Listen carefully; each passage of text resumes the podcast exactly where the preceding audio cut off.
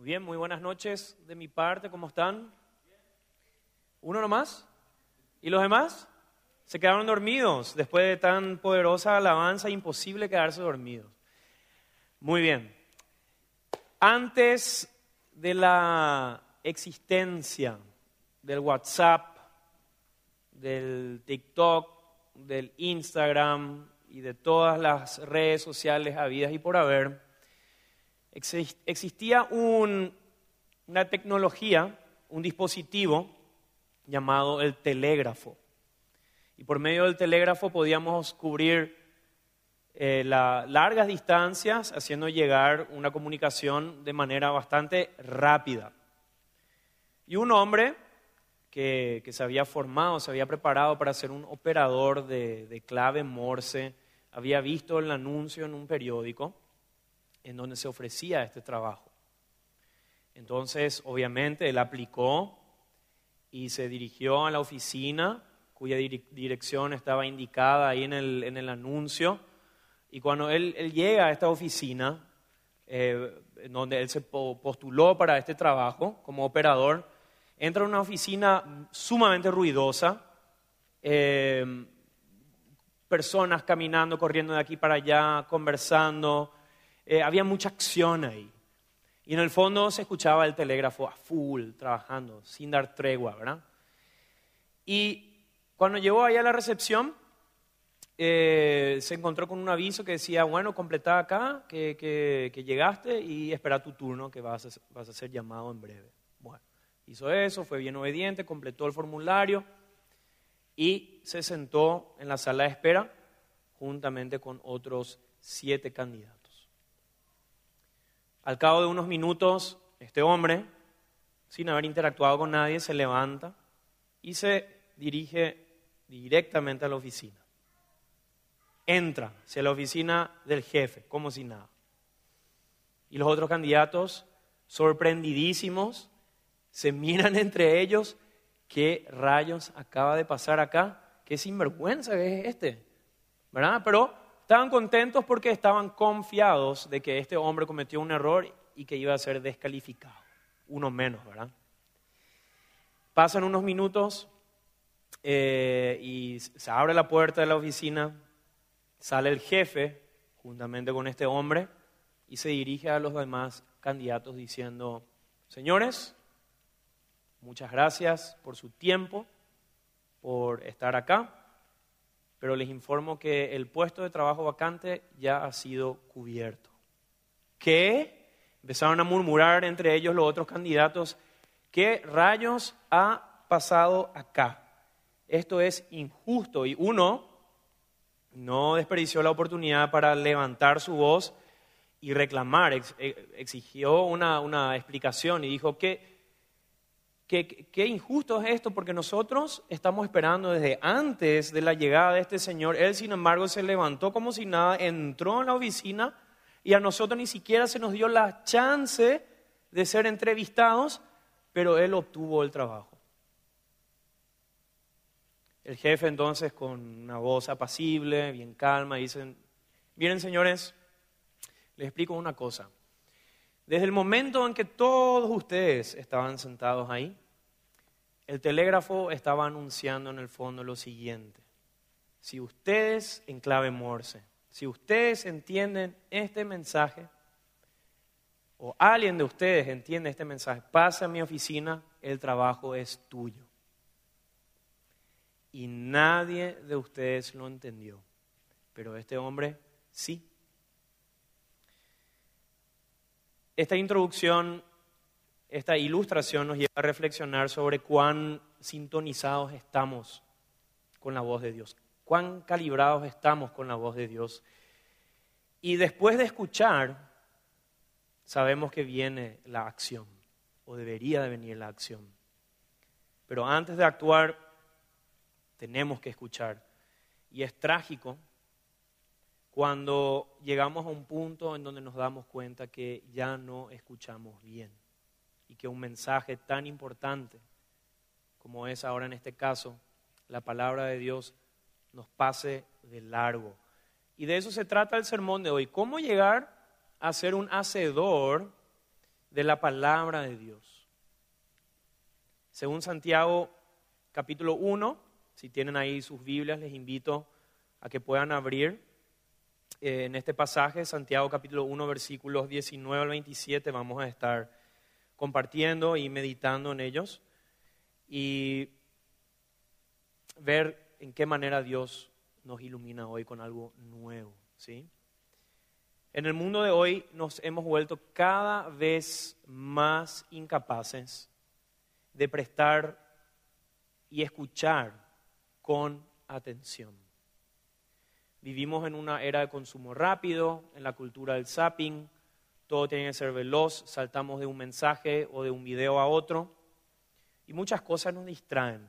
Básicamente estamos constantemente distraídos. Siempre hay algo más en lo cual enfoco mi atención, además de lo que estamos haciendo en ese momento. Por ejemplo, si estamos en la hora del almuerzo, ya estamos pensando en cómo se va a desarrollar mi segunda mitad del día en el trabajo. O estoy de vacaciones, disfrutando con mis amigos, disfrutando con mi familia, y mi mente ya está en dónde voy a ir de vacaciones, las próximas vacaciones de invierno, el próximo verano, y así estamos. Es como una insatisfacción constante queriendo pasar a lo siguiente.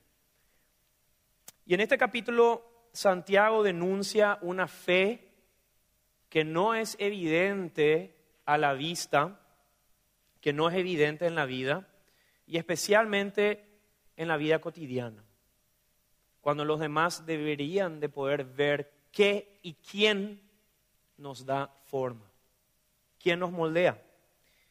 Y lo que sale de nosotros solo muestra lo que hay adentro.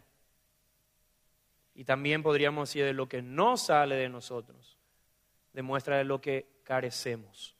Y por eso la palabra de Dios debe crecer en nosotros, queridos hermanos. No nos podemos quedar estáticos, se escucha activamente. ¿O cuándo es que podemos decir que un hijo de Dios escucha activamente?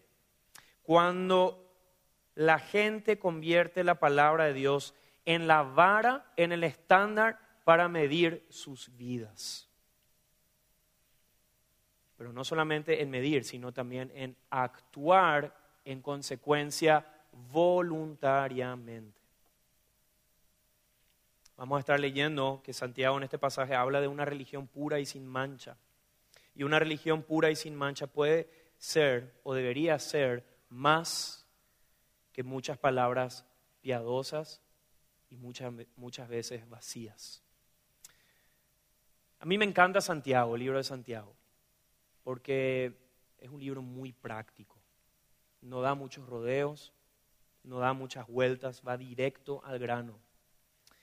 Y Santiago es uno de los libros en donde las cosas se ponen así, tal cual, sobre la mesa, sin pelos en la lengua.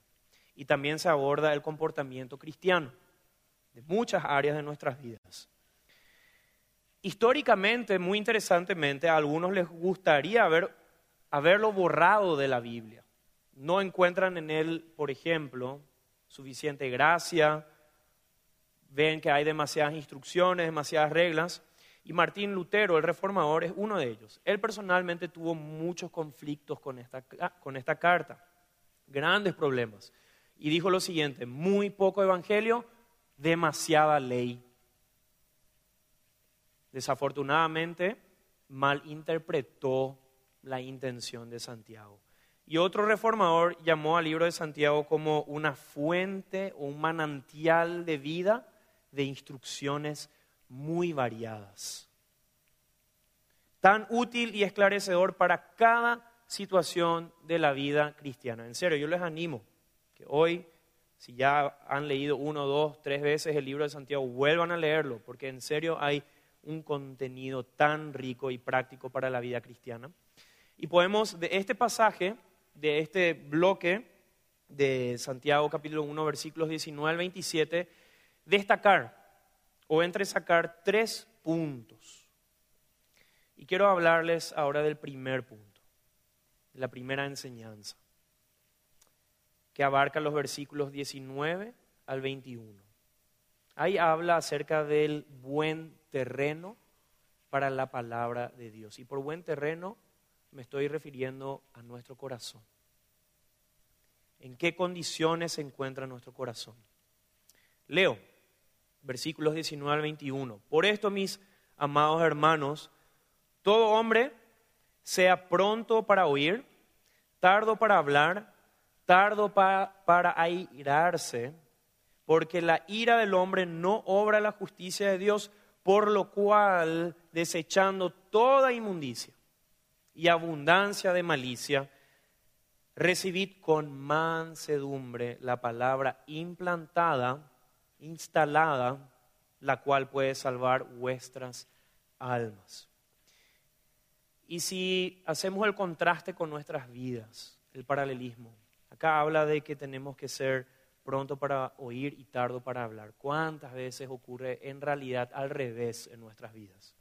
¿Con qué frecuencia no escucho en verdad lo que dice el otro porque ya sé exactamente lo que quiero decir antes de que termine el otro, de, de desarrollar su idea, desarrollar su frase, y tengo que decirlo ahora, de inmediato. Queridos, queridas, tengamos cuidado de no enterrar la palabra de los demás, incluyendo la palabra de Dios con palabrería. Escuchar con la actitud correcta es determinante en la fe. Es crucial en nuestro caminar diario en la fe. Una conversación es mucho más que el intercambio de palabras, de ideas, de opiniones. Al escuchar verdaderamente, activamente, no de manera pasiva, es como demostrar afecto, es como demostrar atención, un, un interés genuino al otro. Y sin afecto o sin interés, no hay comprensión. Y muy interesantemente, Santiago en estos versículos hace una conexión con la ira, donde hay poca o ninguna comprensión, cruzamos más rápidamente la línea de la discordia. Ahora, Santiago conecta este comportamiento con la inmundicia o abundancia de malicia, como leímos en los versículos, y él rastrea nuestras palabras hasta su origen, de donde nacen. Y hoy tenemos que hacernos dos preguntas. ¿Vienen de un corazón que todavía se encuentra dominado por nuestros intereses egoístas? Se aferra al egoísmo con muchas fuerzas y se opone a la palabra de Dios. ¿O están formadas nuestras palabras por la palabra viva de Dios que recibimos de Él? Santiago nos dice en estos primeros versículos que leímos, tres versículos, ¿qué hacer? Nos dice ser rápido para escuchar, ser lento para hablar y ser lento para la ira. podríamos decir, mira Marcel, esto suena terriblemente fácil, cerramos el boliche y nos vamos. Ya entendimos todo, pero sin embargo sabemos todos que es muy difícil de practicar y nos cuesta horrores. Seamos honestos. Aquí Santiago está en sintonía con su hermano biológico, del mismo Jesús. Sabemos que, que era su medio hermano. Y él entendió, él entendió de parte del maestro que debemos escuchar rápidamente, prestar oídos y también ser todo oídos para el otro. No en vano tenemos dos orejas extra de parte de nuestro Creador para eso. Nuestro hablar, por otro lado, tiene que ser lento, debe ser deliberado, pensado, meditado. En Mateo 15, versículo 11, Jesús dice, no lo que entra en la boca contamina al hombre, mas lo que sale de la boca, esto contamina al hombre. Y en los versículos siguientes, 18 y 19, Jesús le dice a sus discípulos que una palabra premeditada puede convertirse tan rápidamente en pecado. Y dice, pero lo que sale de la boca, del corazón sale. Y esto, Esto es lo que contamina al hombre. Porque del corazón salen los malos pensamientos, los homicidios, los adulterios, las fornicaciones, los hurtos, los falsos testimonios, las blasfemias, etcétera, etcétera. Por lo tanto, queridos hermanos, debemos escuchar rápidamente y ser todo oídos y ser tardos para hablar. Porque como les dije, hablar precipitadamente puede convertirse rápidamente en un pecado que no solo hiera al otro, sino también nos contamina a nosotros mismos. La forma en que interactuamos con otros, la forma en que nos escuchamos, la forma en cómo nos dirigimos, cómo hablamos, también deja claro lo que el otro significa para nosotros en nuestras vidas. Cualquiera que escuche a otra persona prestando verdaderamente atención, toma a su contraparte con seriedad y lo considera verdaderamente como alguien importante. Por otro lado, quien es tardo en escuchar, el que hace a la inversa las cosas y habla rápido, sin pensar, de manera premeditada, quien no deja que la otra persona termine y se pasa interrumpiéndole, siempre termina considerándose a sí mismo más importante que la otra persona, a quien debería estar escuchando de verdad, genuinamente. Y lo que Pablo dijo en Filipenses 2, versículos 3 al 5, se muestra también y especialmente en nuestro oír y en nuestro hablar. Él dice lo siguiente, nada hagáis por contienda o por vanagloria, antes bien con humildad, estimando cada uno a los demás como superiores a él mismo, no mirando cada uno por lo suyo propio, sino cada cual también por lo de los otros. Haya pues en vosotros este sentir que hubo también en Cristo Jesús. Y en el versículo 21 leemos acerca de desechar, habla acerca de desechar la malicia, la inmundicia y recibir, aceptar con mansedumbre la palabra implantada en nuestros corazones. Aquí es donde radica el verdadero cambio. Y esto lo quiero conectar con una experiencia que tuve hace unos años atrás. Y acá un primo mío puede dar testimonio o fe de eso, en la época en donde era más fit y no tan fat. Eh, era la época en donde salíamos a andar muchísimo en bicicleta. Y estaba esperando yo el semáforo en un cruce. Y si hay algo que verdaderamente me genera mucho conflicto es ver cuando otras personas descaradamente, sin cargo de conciencia, empiezan a tirar basura en la calle. Ahí yo no me puedo quedar callado o quieto de brazos cruzados.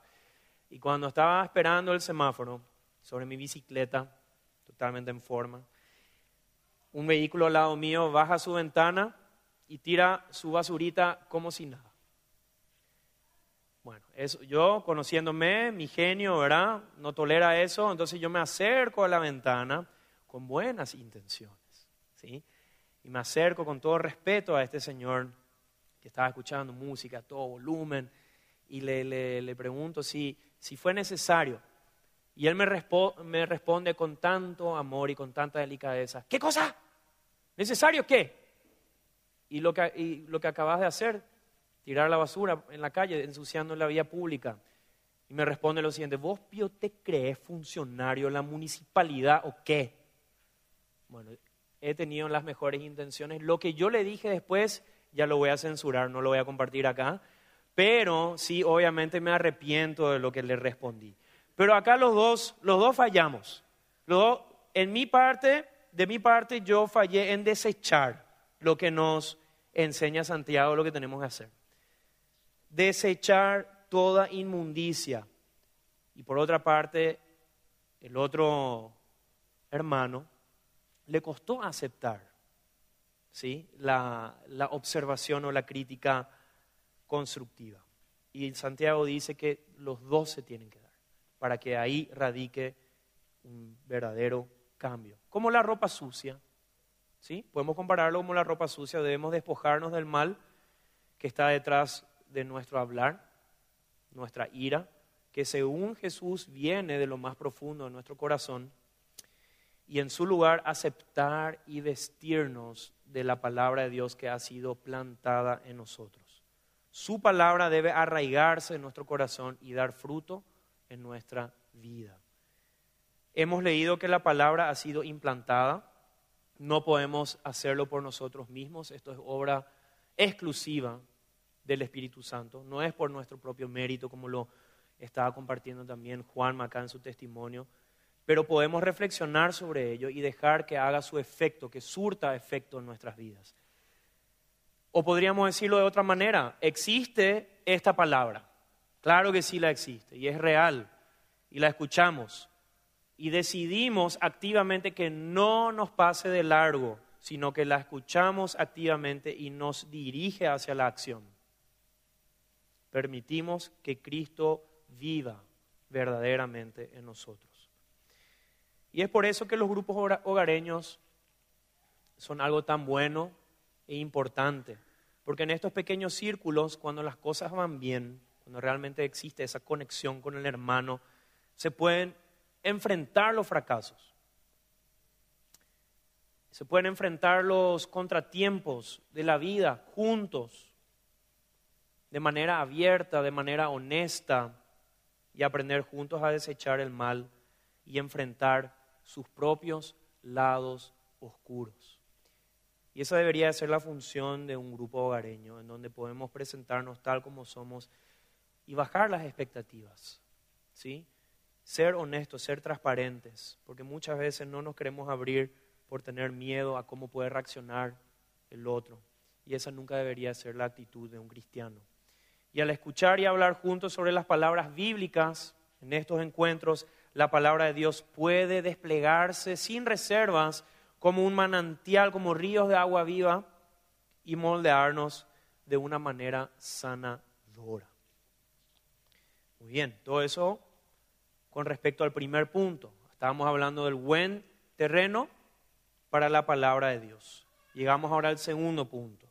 Después de oír viene la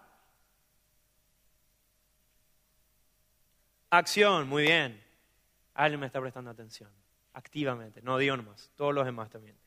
Versículos 22 al 25 dice, pero sed hacedores de la palabra y no tan solamente oidores, engañándoos a vosotros mismos. Porque si alguno es oidor de la palabra, pero no hacedor de ella, este es semejante al hombre que se considera en un espejo su rostro natural. Porque él se considera a sí mismo y se va y luego olvida cómo era. Suena un poco ilógico, ¿verdad? Más el que mira atentamente en la perfecta ley, la de la libertad, y persevera en ella, no siendo oidor olvidadizo, sino hacedor de la obra, éste será bienaventurado en lo que hace. Según Santiago, la palabra de Dios ya está plantada en nosotros. Ya sabemos lo que tenemos que hacer y ahora está lista para echar raíces y que nosotros podamos empezar a dar frutos. Así que Santiago en esta parte no está dando un discurso evangelístico, no está dando un mensaje evangelístico, sino que se dirige a los cristianos, a las personas que ya conocen la palabra de Dios. No da rodeos. Así que estamos invitados a tomar la palabra de Dios en el corazón, a aceptarla y de tomarla en serio. No va ahí, va ahí nomás, no solamente poner en práctica lo que a mí me conviene o a, o a lo que a mí me parece correcto. También las cosas que me incomodan, las que me sacuden, esas tengo que tomarla en serio. Y Santiago dice que los que ya sabemos de la palabra de Dios tenemos que aplicarla e implementarla en nuestras vidas, al igual que Jesús se trata, una vez más, de cambiar, de transformar nuestros corazones de verdad y nuestras vidas. Y creo que todos nosotros acá tenemos innumerables ejemplos en la vida cotidiana cuando las personas escuchan, pero no llevan a cabo las acciones, ya sea en la familia, ya sea en el trabajo, ya sea en la comunidad o en la iglesia misma. Y eso nos frustra, nos saca a veces de nuestras casillas, nos pone nerviosos y nos decepcionamos porque pensábamos que podíamos confiar en el otro. Y esto tiene que ver con la confianza. Y Santiago pone este, eh, perdón, este comportamiento en el siguiente contexto. Él dice que quien quiera que actúe así se está engañando a sí mismo. Después de escuchar viene la acción. Santiago hace hincapié en esto tres veces. Tres veces lo menciona. El que solo oye se engaña a sí mismo. Es como que si alguien se mirase al espejo después de desayunar y ve la mancha de mermelada que quedó ahí por la camisa o por su barba y el resto del desayuno, pero se va sin lavarse, se va sin asearse. Ridículo es eso.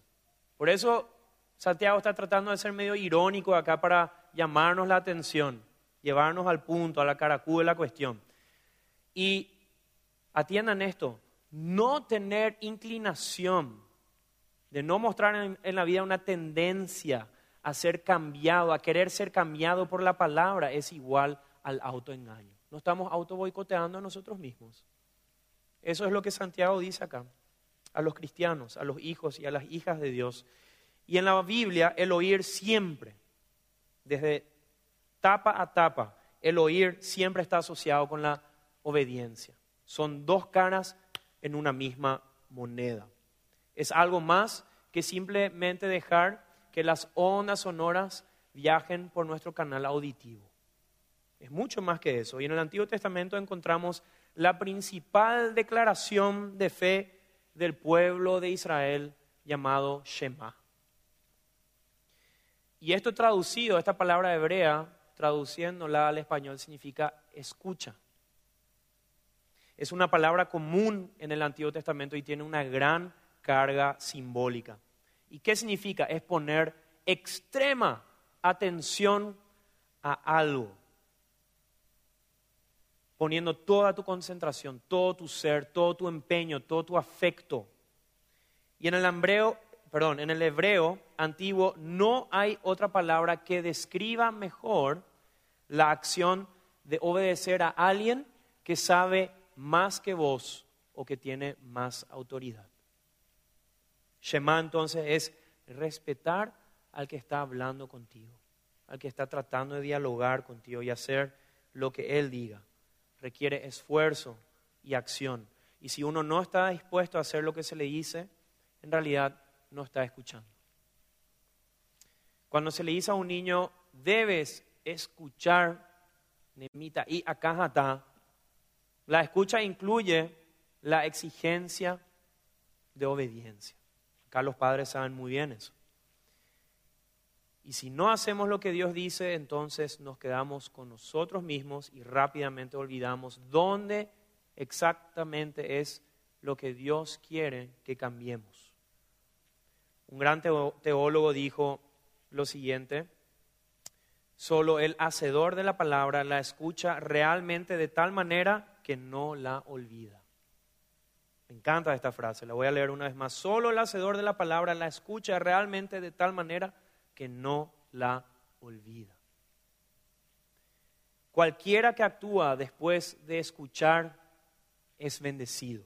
Y en el versículo 25 se usa la misma palabra que en las bienaventuranzas del Sermón del Monte.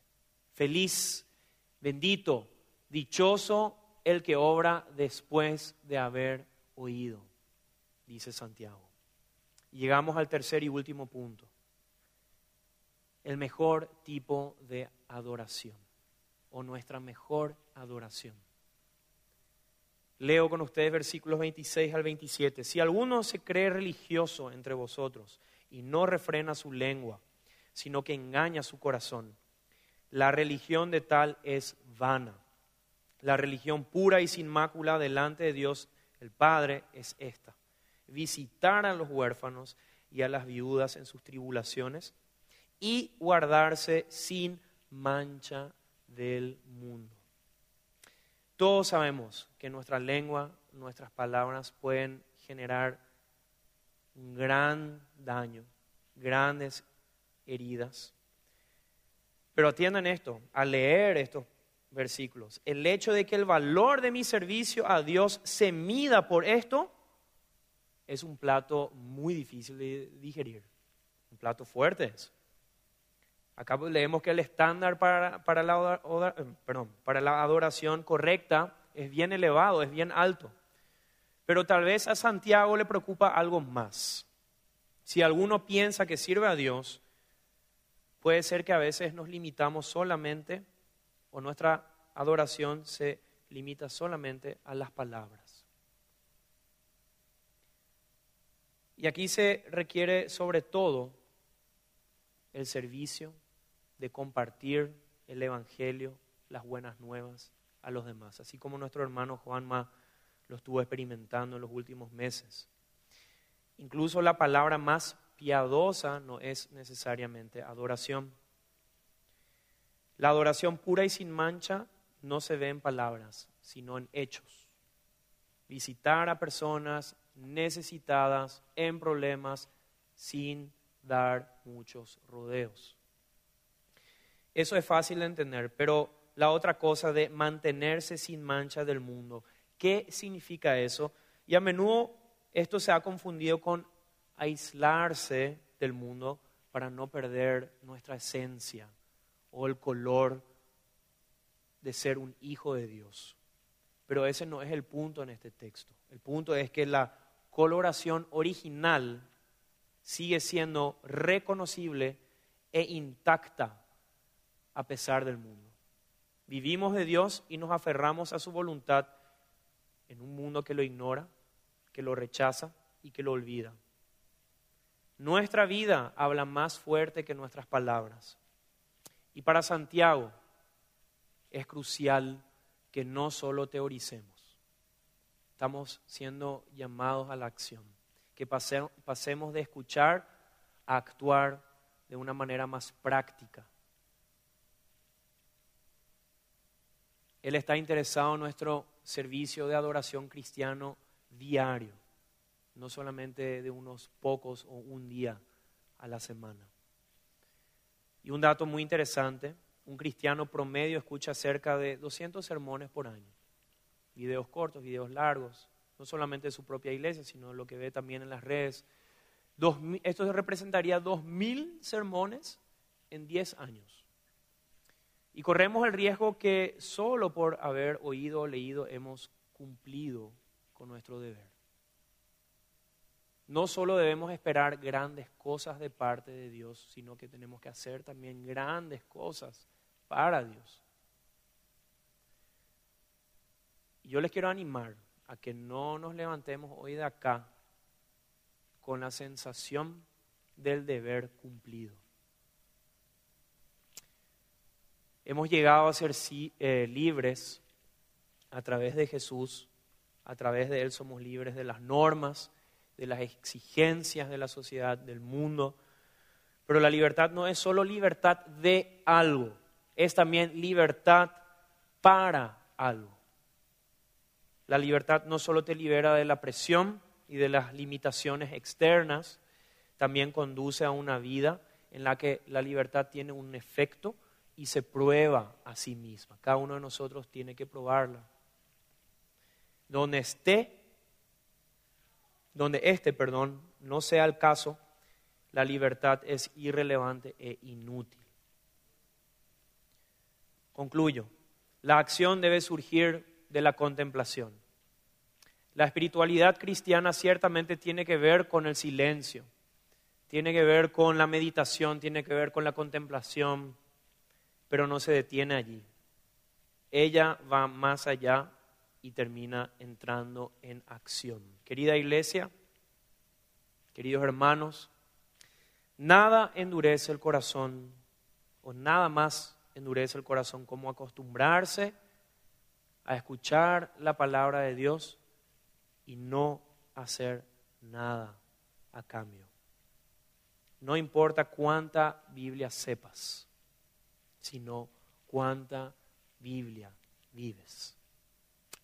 Quiero invitarles a que nos pongamos de pie para una oración final y luego estaremos cantando una vez más, aquí estoy. Padre,